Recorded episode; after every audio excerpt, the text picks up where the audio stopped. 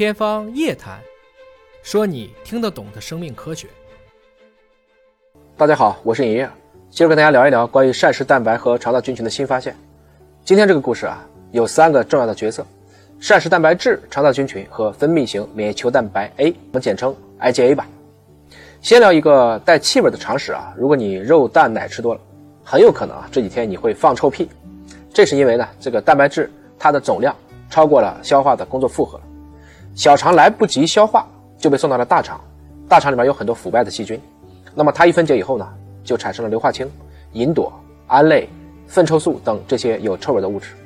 哈哈，那有可能啊，您人和人之间的社交距离就这样被拉开了。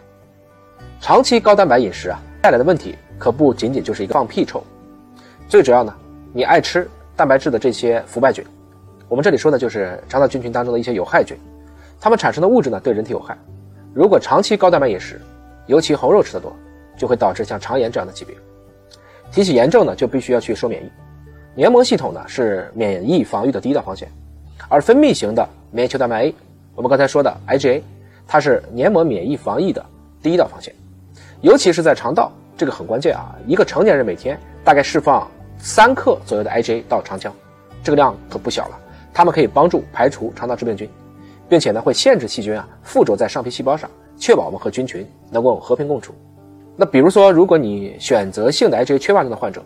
也就是说他血清当中 IgA 的水平低于正常范围，那这个情况表面看着挺健康的，其实他们可能更容易患胃肠道疾病和过敏，比如说出现了慢性腹泻、吸收不良这样的情况。这就说明了 IgA 在黏膜稳态当中的重要性。今年七月发表在《自然通讯》上的一个新研究，让我们进一步了解到了饮食对肠道菌群和免疫的影响。来自悉尼大学的研究团队首次将其开发的营养几何模型应用于免疫学研究。研究人员给小鼠喂食了十种热量相同，但蛋白质、脂肪和碳水化合物这三大宏量营养素配比不同的饮食，最终发现呢，虽然你热量一样，但是高蛋白饮食是影响了肠道菌群的结构和活性。菌群代谢产物琥珀酸盐大量产生，促进了细菌胞外囊泡数量明显增加。那这个时候你的身体就会认为，哎，这个异常了，怎么办？就调动了一系列的免疫细胞进入到肠壁，并增加了相关的刚才说的 IgA 异味。这个免疫过程有点特别啊，它没有通过异细胞依赖途径或者是肠道菌群组成的变化介导，导致混战，反而促进了肠道炎症。所以呢，肠炎患者的饮食建议当中，控制蛋白质的摄入量其实是非常重要的。保护好肠道的内稳态，减少这种免疫混战，才能够控制好炎症。在这个菌群参与的过程中呢，细菌产生的胞外囊泡啊，有点像我们说的这个快递员。我们知道细菌之间以前会发指令啊，彼此之间会互相传递一些物质。那这些胞外囊泡呢，可以远距离去递送蛋白质、脂质、核酸还有小分子。细菌之间，细菌和宿主之间的通讯，它们起关键作用。但是这个快递员啊，不是越多越好，它有危险的一面，特别是如果含有 DNA 的胞外囊泡，以往研究发现呢，它们甚至可以穿透一些肥胖患者受损的肠道屏障，加剧组织炎症和代谢紊乱。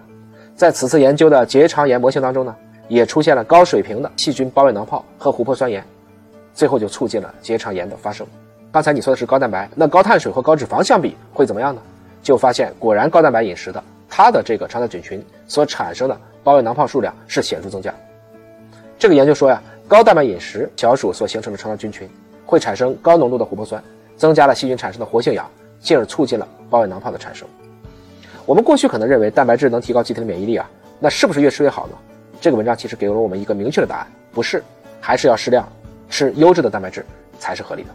大家都希望保持肠道菌群健康，而饮食其实就能直接影响肠道菌群的结构和功能。